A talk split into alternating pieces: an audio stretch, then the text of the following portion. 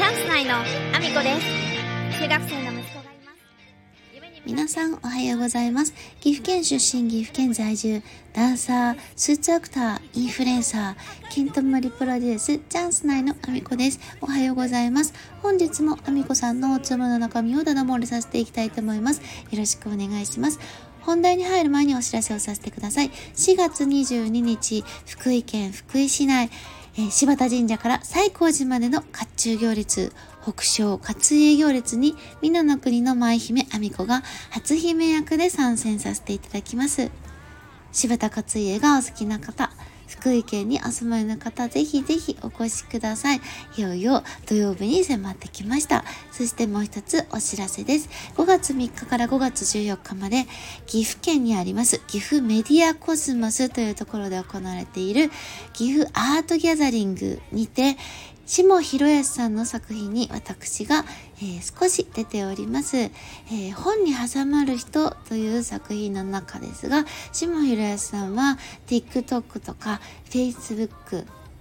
インスタグラムですね。などで、えー、動画が話題になりました。弁天社という、弁天様ですね。弁天様の作品だったりとか、あとはフェイクブックという作品で、えー、すごく話題になった方です。ぜひぜひご覧ください。お待ちしております。そんなこんなで、えー、本題に入りたいと思うんですけれども、皆さん AM ラジオって聞かれますか？多分ねあの若い方はもうすでにラディコとか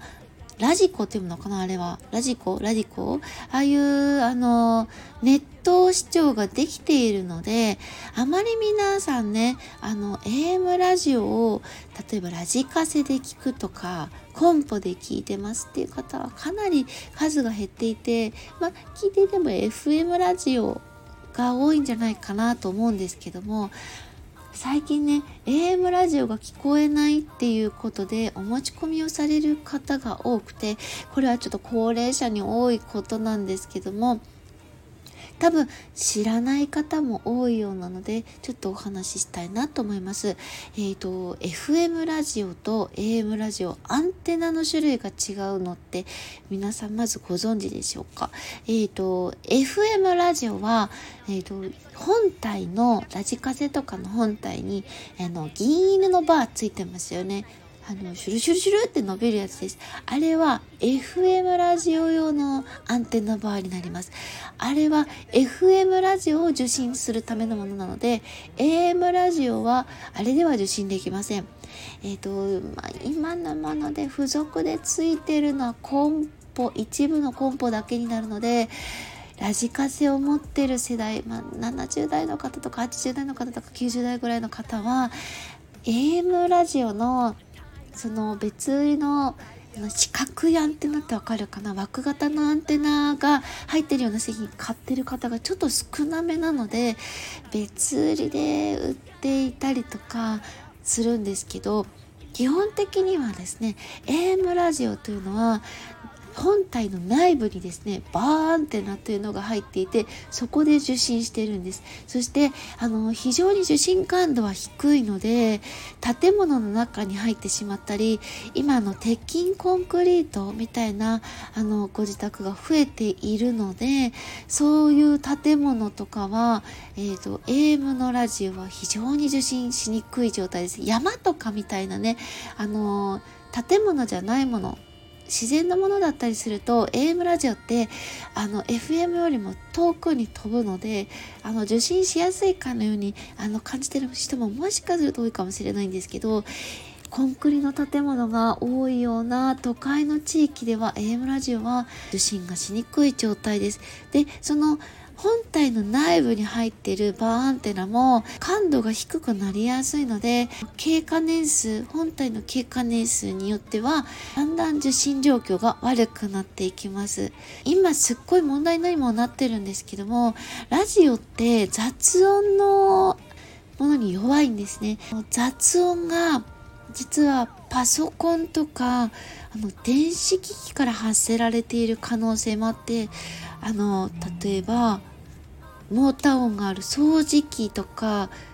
カミソリみたいなものドライヤーとかあとはサーモスタットって言ってあのヒーター部分ですね。ヒーターを使うような、まあ、例えば電気ポットみたいなものだったりとかこたつアンカーだったりとか冷蔵庫もですねあのありますね。あとはあの近くの配電線だったりとかそういうところからも電波をあの非常に発しているのでそれが妨げとなって電気雑音というものを近くにあってそれが原因でラジオのあの聞こえが悪い場合もあったりするの。でそうするとそれはもうあの本体側の問題じゃないのでなかなかその電波障害の原因って突き止めるのが非常に難しいんですよ。あの本当にテレビとかラジオとかあとはえっ、ー、とルーター？あとゲームとか、インバーターの蛍光灯だったりとか、蛍光灯ですよ。あとはね、本当にパソコンとか、マイコンジャーの炊飯器とか、一般的な家電製品から発せられているので、なかなか気づきにくくて、ね、あの、経過年数でまたさらにその今までは聞こえてなかったのにその製品が動き出すとあの雑音で聞こえないっていうこともあるのでもうこれに関してはほぼほぼもうあの今のご時世ではあの改善は難しいかなという状況になっています。なかなかねあの皆さんでは改善ができないような状況ですのでえーと、その本体を持ってきていただいても実は家電店もですね家電製品とかをいっぱい置いてあって通電しているものが多いので FM の放送はキャッチできても AM の放送はテストをするのが難しかったりする場所でもあるのでお店でもね点検がなかなか難しい状況だったりします。そしてですね皆さんご存知ない方が意外と多いようなんですけども AM の放送はほとんどの放送局が20 2028年をめどに、えーと、放送局が FM 局に転換をする予定です。で全部の放送局ではなくて NHK のラジオに関してはもしかするとこのまま AM の放送を継続する可能性があるんですけどそれは災害用であの継続するという予定なので、基本的にはもうすべて FM ラジオ、ワイド FM ですね。ワイド FM 対応の機器で聞けるようになっていきます。あとは、もうスマホのある方は、ラジコとか、そういう、あの、ネット視聴を、あの、おすすめしたいと思うんですが、なかなかね、おじいちゃん、おばあちゃん世代はね、これがわからない方が多いようなので、もしね、あの、ご近所で、最近は AM のラジオがよく聞こえなくてのっていう方がいらっしゃったら、2020 2028年には基本的には FM 局に転換するということとほとんどのラジオがですねワイド FM というものに対応してないと聞こえなくなってしまう可能性がありますのでもしねそういうことをご近所の方とかあのおじいちゃんおばあちゃんですねご家族の方であの聞こえなくてっていう話をしていたら買い替えをおすすめするとかワイド FM っていうものになるんだよっていうのをお知らせしていただけると嬉しいなと思います。思います。今日は、えっ、ー、と、ためになるかな？ためになったらいいな？なんかちょっともう中みたいになりましたけど、えー、そんなこんなで、えっ、ー、と、皆様、ぜひぜひ SNS、えっ、ー、と、リンク一覧で、あの、1個の URL で、あの、一覧で載せてますので、フォローしていただけると嬉しいです。インスタグラムやツイッターなどは結構毎日更新したりしているので、えー、ぜひぜひフォローをよろしくお願いします。そして、スタンド FM のいいねもお待ちしております。はい、今日も一日ご安全にいってらっしゃい。